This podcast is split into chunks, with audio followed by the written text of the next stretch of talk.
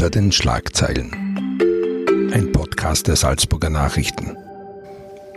Guten Tag, mein Name ist Marens Mettener und ich darf Sie zu einer weiteren Folge des Podcasts Hinter den Schlagzeilen ganz herzlich begrüßen. In diesem Podcast geben die Journalistinnen und Journalisten der Salzburger Nachrichten Einblick in die Redaktion und erklären ihre Arbeit, wie sie an Geschichten herangehen und was sie dabei bewegt. Heute spreche ich mit einer Kollegin über ein Thema, das Europa schon lange beschäftigt und vermutlich auch noch lange beschäftigen wird, den Brexit. Monika Graf war vom Jahr 2016 bis 2019 Brüssel-Korrespondentin der Salzburger Nachrichten und hat die Phase der zehn Brexit-Verhandlungen zwischen der EU und den Briten am diplomatischen Parkett in Brüssel in der ersten Reihe mitverfolgt. Wie ist es, wenn man sich die Nächte um die Ohren schlägt, um Verhandlungen zu begleiten? Wie erklärt man den Lesern ein Szenario, das noch nie da war und bei dem so viel unklar ist und auf dem Spiel steht? Und was können auch die Medien von Brexit lernen? Darüber möchte ich heute mit Monika Graf sprechen und freue mich, dass sie hier ist. Hallo Monika. Ja, hallo Marian. ähm, am Beginn des Brexit äh, steht eine Abstimmung im Juni 2016, die etwas ausgegangen ist, als viele Experten erwartet haben damals. 52 Prozent der britischen Wähler wollten die EU verlassen. Wie war die Zeit danach in Brüssel? Ja, ich bin Anfang September ähm, 2016 nach Brüssel gekommen, mhm. habe aber natürlich schon lange vorher gewusst, dass ich äh, dort die EU-Korrespondentin Stefanie Pack ersetzen werde und das natürlich mit großem Interesse verfolgt.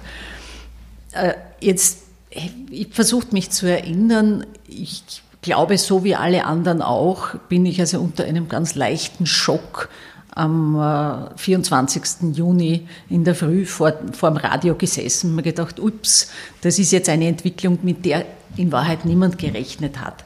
Weil äh, da gibt es eine, eine, da gibt's ein paar Episoden wahrscheinlich dazu, aber ich, ich habe dann später mit äh, zum Beispiel dem äh, Kabinettchef vom Juncker mal geredet in, einem, in einer größeren Runde und äh, der hat es auch frei herausgesagt.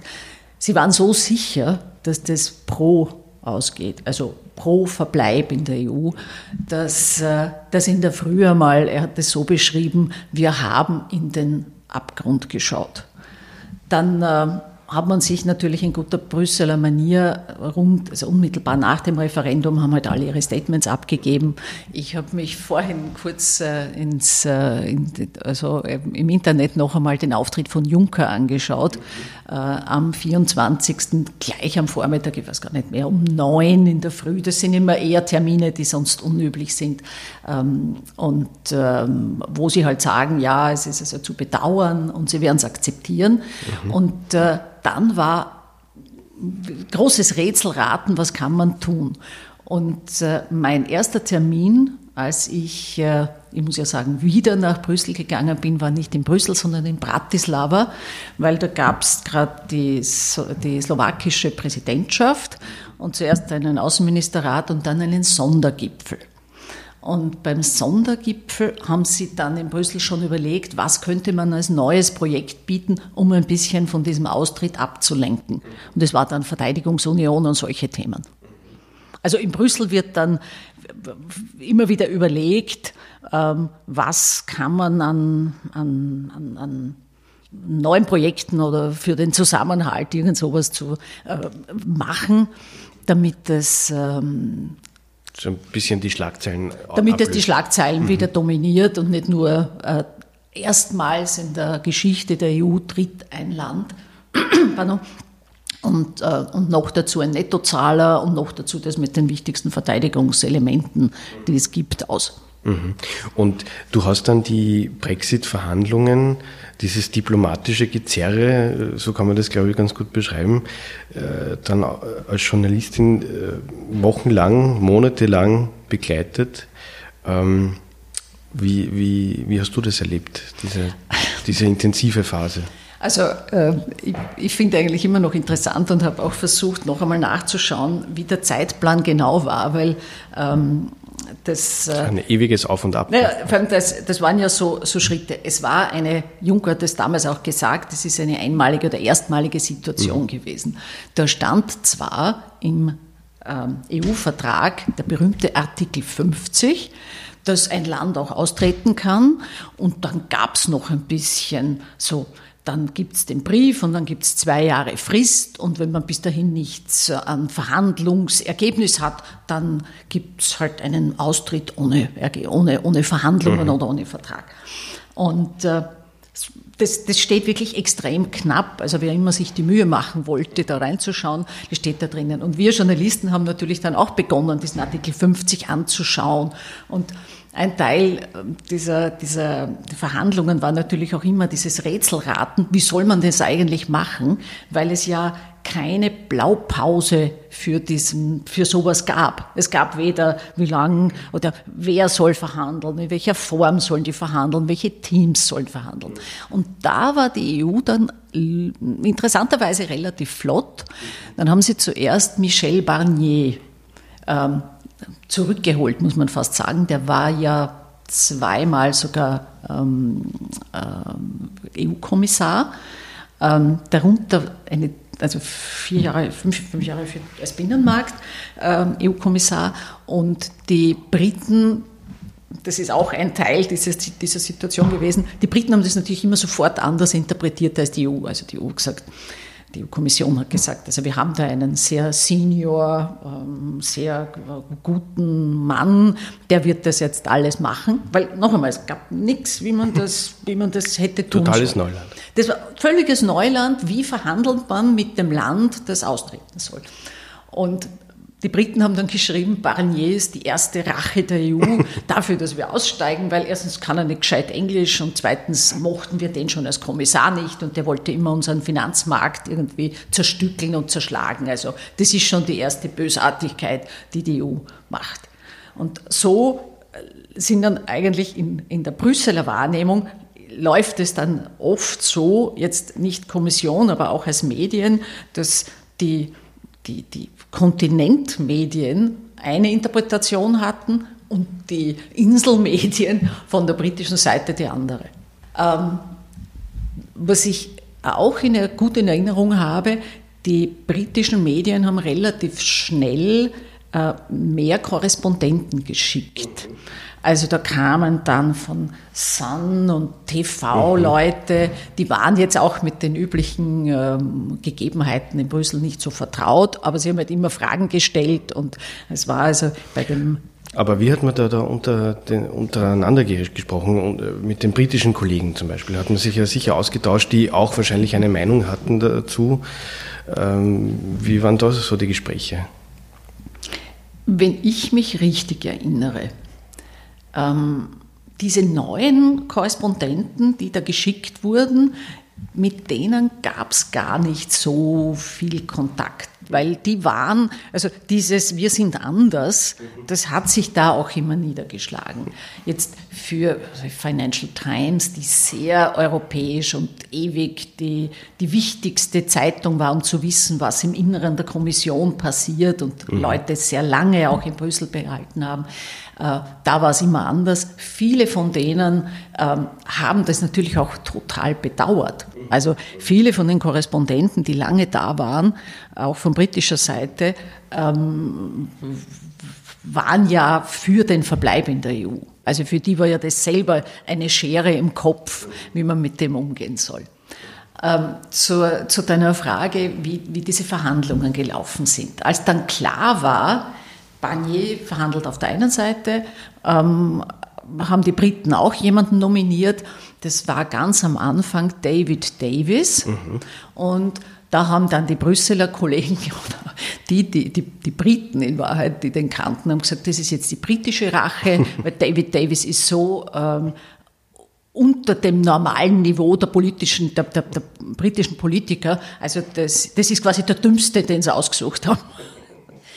Und ähm, was wir als, ähm, als Journalisten natürlich dann immer wieder erlebt haben, waren Auftritte von Barnier und Davis gemeinsam. Mhm. Also vom Zeitplan her, es war ja dann der, der Brief von Theresa May, das hat schon relativ lange gedauert. Die ist mit dem Brief dann am 29. März 2017 Muss ich mal aufpassen, 17, 18, 19 ähm, gekommen und damit hat sie nach Artikel 50 eine Zwei-Jahres-Verhandlungsfrist ausgelöst. Und damit war klar, Ende war der Pflock März, eingeschlagen. Pflock eingeschlagen, Ende März 2019 sollten die Briten austreten. Nachdem wir jetzt 2020 haben, Anfang, äh, und die Briten erst nächsten Freitag austreten, ist klar, dass es dazwischen x Verschiebungen und, und, und solche Dinge gab. Jetzt waren so viele Experten auf, auf einem Haufen, kann man sagen, Journalisten, Korrespondenten, Spitzendiplomaten, EU-Experten, Politiker. Hat wirklich jemand geglaubt, dass es dann im, zwar im Jänner 2020 und nicht im Jahr 2019, aber dass es dann wirklich irgendwann einmal Realität werden könnte, dieser Brexit? Das ist auch eine lustige Erfahrung, ähm, weil gerade bei den Brüsseler, also bei den EU-Korrespondenten mhm. in Brüssel schon eine Tendenz gab zu sagen, naja, vielleicht überlegen Sie sich noch einmal. Also da, da, da ist der Wunschvater des Gedanken sehr oft und es sind alle möglichen Dinge durchgespielt worden, vor allem immer wieder diese Frage, gibt es ein zweites Referendum in Großbritannien? Ich meine, man erinnere sich, Tony Blair hat sich dazwischen einmal eingeschaltet, der ehemalige Premierminister.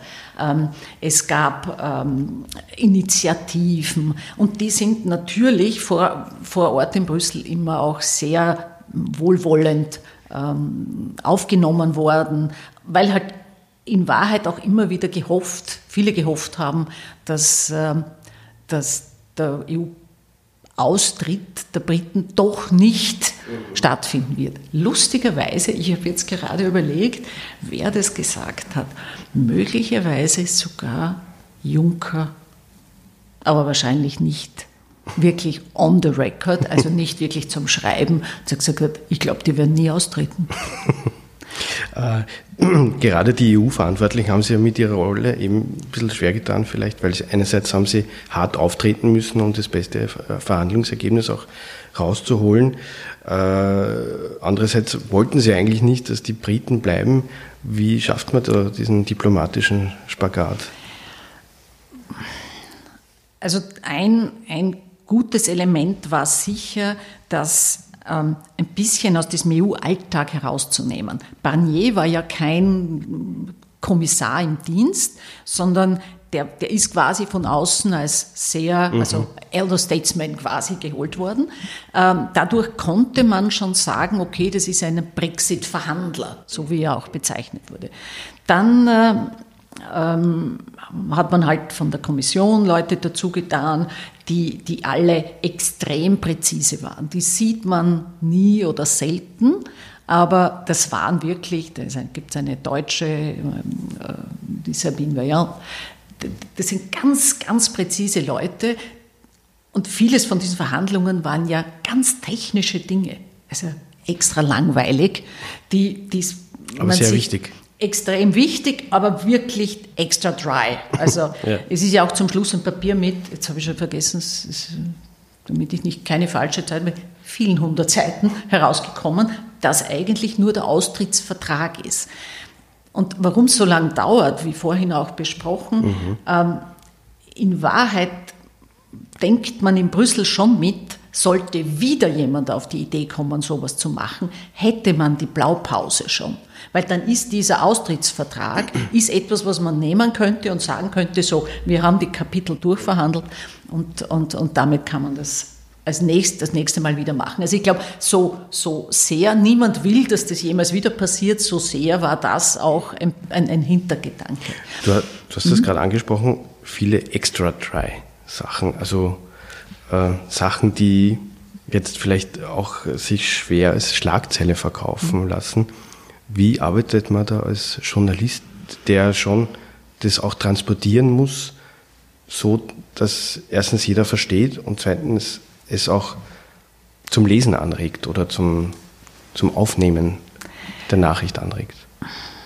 Das ist in, in Brüssel generell wahrscheinlich das, das, das größte Problem, ähm, ohne die Dinge zu verzerren, ohne nur EU-Bashing, wie es modern heißt, also nur draufhauen und sagen, also die Deppen haben schon wieder, ähm, zu berichten ähm, und gleichzeitig irgendjemanden dafür zum Lesen zu animieren. Also ich habe mir vorhin wieder rausgesucht, einen Zettel, ähm, den kann ich natürlich jetzt nicht herzeigen, aber beschreiben. Das war der, der, der, der Stairway to Hell, hat das Barnier immer bezeichnet. Da hat er so zwei so Grafiken gehabt und da war unter anderem ähm, aufgezeichnet, also die EU tritt, äh, die, die Briten treten aus aus der EU. Was passiert dann? Dann haben sie ein paar rote Linien, dann bleibt über, also sie wollen nicht im Binnenmarkt sein, sie wollen dieses und jenes nicht. Dann sind sie am, am, am, am fast schon so wie die Schweiz, aber das ist noch zu nah für die Briten. Also sie wollen noch weiter raus, dann ist man irgendwann schon ungefähr bei so einem Assoziierungsabkommen, wie es die Türkei mit der EU hat, also schon ziemlich weit weg. Und dann das letzte Stadion, das Stadium ist dann Japan oder Kanada, also da sind sie dann nur mehr mit einem Freihandelsabkommen dabei. Und mit solchen Bildern hat man halt versucht, also wird das sein, dann das Verhältnis mhm. wie die Schweiz oder solche Sachen. Das ähm, anschaulich zu das machen. Das ein bisschen anschaulicher zu machen als sonst. Ansonsten war Barnier natürlich immer sehr hilfreich, weil er sich hin, hin, jedes Mal hingestellt bei den Pressekonferenzen und hat gesagt, the clock is ticking.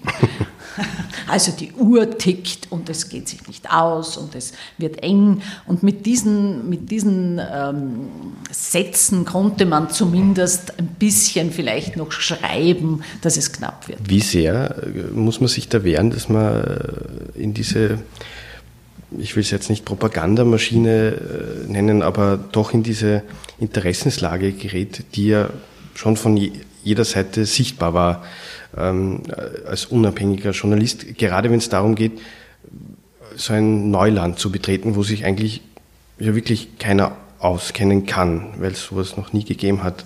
Wie kann man noch da der unabhängige Experte sein? Also man, keiner von uns hatte die Zeit oder die Möglichkeit, permanent zwischen äh, London und Brüssel oder Brüssel und London hin und her zu reisen, auch wenn die Zugfahrt ein bisschen über zwei Stunden dauert. Ähm, aber am ehesten, ähm, ja, ich meine, britische Medien lesen gut. Dann wusste man zumindest, wie die dort ticken. Mhm. Nachdem aber beide Partei sind in diesen Verhandlungen, ähm, ist es tatsächlich schwierig gewesen, nicht vom, also am ersten noch von einem Lager ins andere zu springen. Ein, ein, ein, lustiges Phänomen fand ich auch im Pressesaal. Das ist also der große Presseraum in der EU-Kommission, wo man mittags sich normalerweise, ähm, wo man Mittagsfragen stellen kann. Also sozusagen die tägliche Pressekonferenz um zwölf. Und ähm, ein sehr gut informierter Kollege war Nona, der Kollege von der Irish Times.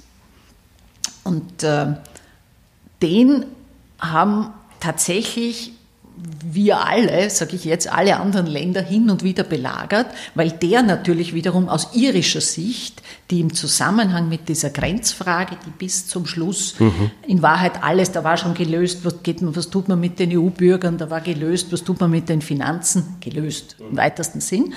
Aber diese Frage, wie verhindere ich, dass es auf der irischen Insel zwischen Nordirland und Irland tatsächlich wieder Grenzbalken gibt, das war immer die, die, also die, die, schwierig, die, am schwierigsten zu lösende Frage. Und da war Paddy war immer ein guter Gesprächspartner, weil der wusste immer, was die eine Seite und die andere Seite in Irland denkt. Also sol, mit solchen Möglichkeiten konnte man ein bisschen ähm, aus diesem reinen Rechts, also eines ein Lager als andere rauskommen. Und das stimmt für viele Situationen, ähm, weil, weil die, Tats die Tatsache, dass dort Ko Korrespondenten, also Kollegen aus aller Herren Länder in der EU sind, ähm, hilft ein bisschen, um, um einen Perspektivenwechsel zu machen. Also wenn, wenn man denke, ganz zum Schluss, bevor es dann endgültig durchgegangen ist, haben noch die Spanier mit einem Veto gedroht. Das ist dann immer in Brüssel eine riesige Aufregung und da rennt man zu den spanischen Kollegen und sagt, was ist los bei euch und, und so. Also das ist auch ein, ein, ein interessantes Element in dieser Arbeit. Mhm. Ähm, du hast ja gesagt, politisch war das auf jeden Fall herausfordernd, das Ganze eben äh, aufgrund dieser, dieser neuen Erfahrung für, sowohl für die Briten als auch für die EU. Ähm, es war aber auch physisch, glaube ich, eine Herausforderung, gerade diese Nächte, die da äh, gerungen wurde, um, um um jeden Absatz, um, um, um jeden Punkt. Wie zehrend ist es für Journalisten, da am Ball zu bleiben? Muss man da warten äh, vor dem Verhandlungssaal nächtelang oder wie kann man sich das vorstellen? Also da gibt es die eine Gruppe in Brüssel, die hat immer gesagt, auf dieses, wie anstrengend ist das, sie haben also nur gegähnt und haben gesagt, nichts im Vergleich zur Wirtschafts- und Finanzkrise. Das war wirklich eine Phase, wo es de facto jeden Sonntag ein paar Wochen lang jeden Sonntag einen Gipfel gab. Weil das musste immer erledigt sein, bevor die asiatischen Märkte die Börsen wieder öffnen. Äh, Im Vergleich dazu waren die, die Brexit-Verhandlungen extrem strukturiert. Mhm.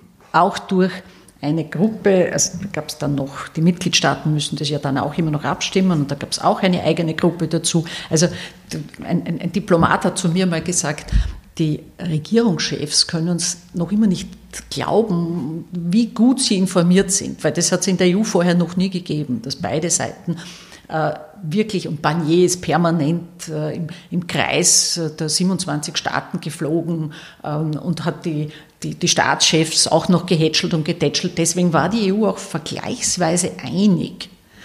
Also es, mhm.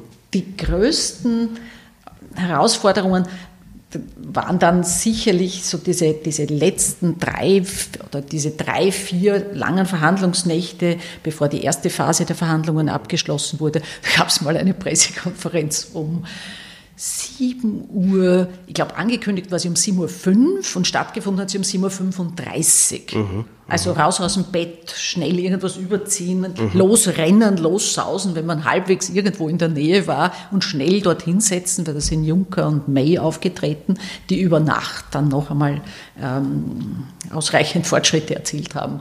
So heißt es dann im Jargon. Also solche Elemente gab es auch.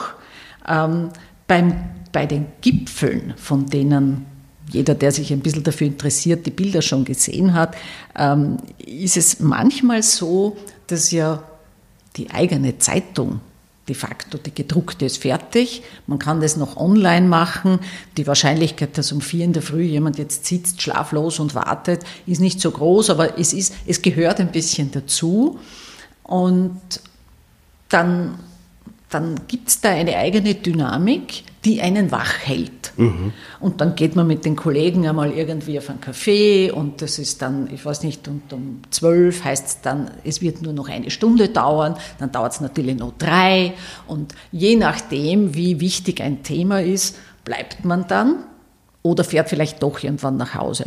Und ich kann mich erinnern, meine, also meine Wohnung in Brüssel war so, dass einige, das ist so quasi zwischen dem EU-Viertel und dem, der Innenstadt. Und einige mhm. der Stadtchefs wohnen dann doch in der Innenstadt, viele wohnen schon in der Umgebung, auch vom EU-Viertel.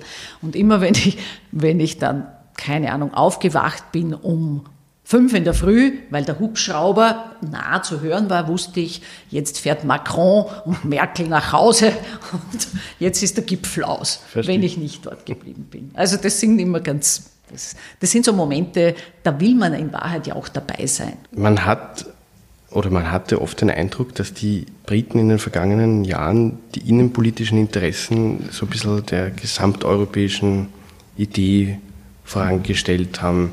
Stimmt dieser Befund, den man ja aus Sicht Österreichs oder der EU den, den Briten so ein bisschen vorwirft, eben von der einen Seite?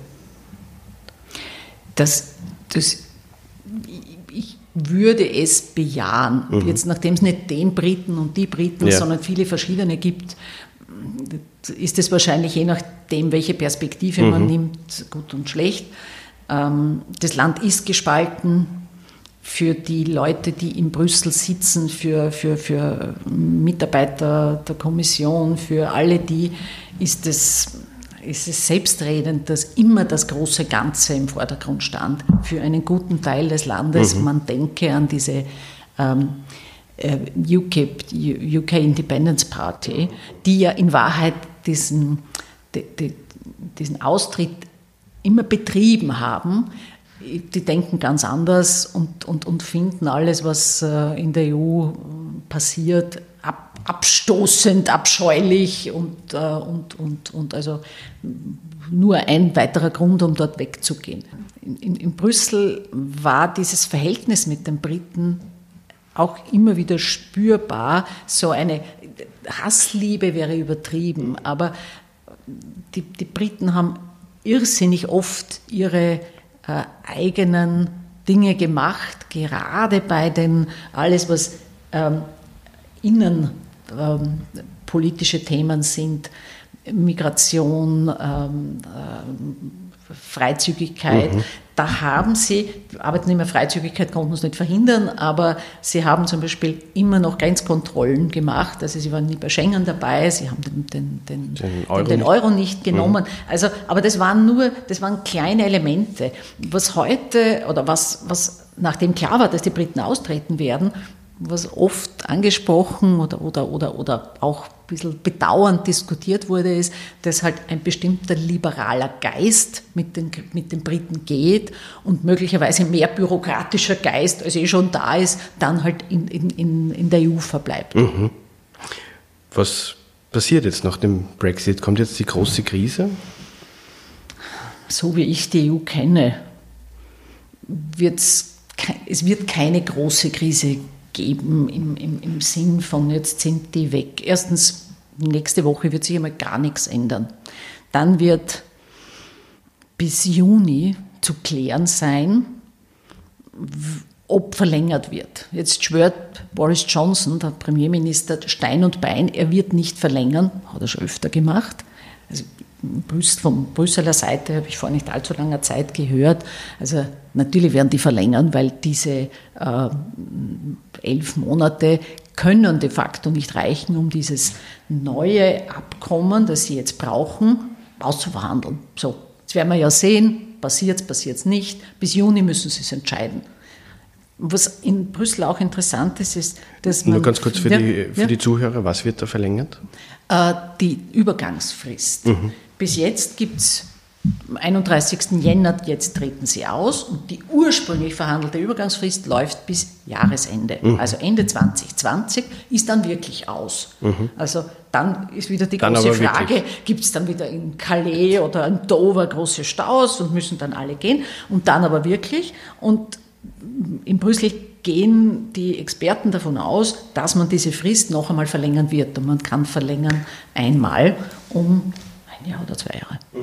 Und ähm, der Rest ist in, in, in dem Moment, wo man in Brüssel ist, sieht man, dass es Mikrobewegung gibt. Das sind ganz viele verschiedene Dinge, aber das, das, das bewegt sich in einem absoluten Schneckentempo von außen betrachtet denkt man sich, das steht ja alles. Und das wird jetzt wieder zerfallen und so. Und vor Ort merkt man, das sind kleine Dinge, die sich weiter bewegen. Was sie jetzt weiterkriegen, wahrscheinlich am ehesten in dieser Verteidigungsgeschichte. Was das bedeutet, wird man dann noch sehen. Aber dieser Abgrund, in den man geschaut hat, mhm. den haben sie jetzt mittlerweile zugeschüttet. Planiert. Bretter drüber gelegt und von jetzt an wird natürlich wieder einerseits ein bisschen mehr äh, normaler Alltag einkehren. Man muss auch immer bedenken, die neue Kommission ist ja, ist ja ein paar Wochen im Amt, da arbeiten sich Kommissare ein, da arbeiten sich neue Kabinettchefs ein. Also das wird schon noch ein bisschen dauern, bis man sieht, wie, wie, wie gut tun die oder wie schnell tun die. Aber nach großer Krise schaut es derzeit nicht aus. Ja, wollen wir es hoffen. Eine letzte Frage noch. Ähm, was kann man aber dann doch lernen aus dem Brexit? Nämlich auch aus Sicht der Medien. Es war ja dann so, dass es hat beim Referendum äh, begonnen, wo viele äh, Experten in den Zeitungen äh, geschrieben haben, das geht ganz anders aus.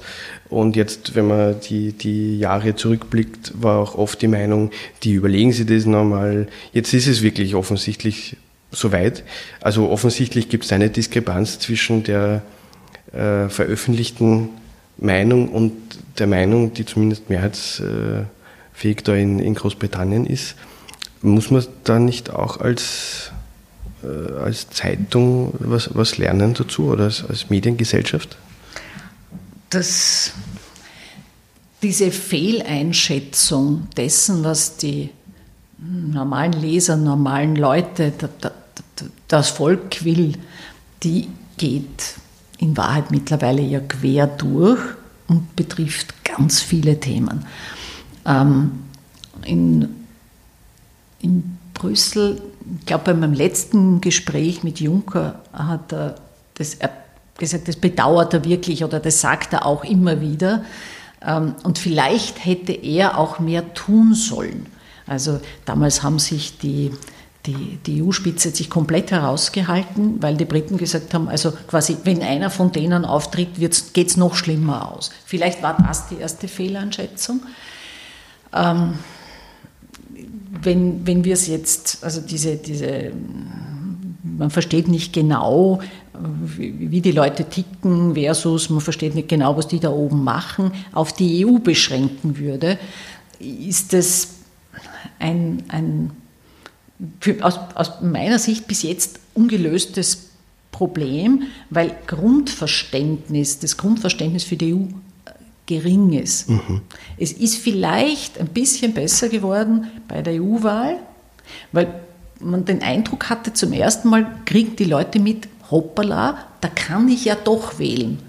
Wie die, die, die, die Einschätzung, was denken die Leute darüber, besser wird, kann ich so nicht sagen, weil dieses Problem des Elitenprojekts ist mhm. jetzt immer gegeben, wer geht dorthin, wer, wer, wer, wer, wer, wer macht das dort, ne? das mhm. sind immer diejenigen, die sowieso immer in die Welt hinaus wollten, ist ein, ein, ein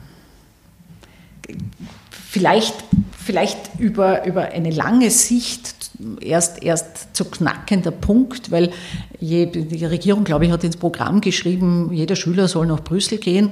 Ich kann nur sagen, macht es. das ist doch ein schönes, schönes äh, Schlusswort. Und äh, da möchte ich mich bedanken für die Auskunft und äh, wünsche alles Gute noch. Danke, Monika. Danke, Maria.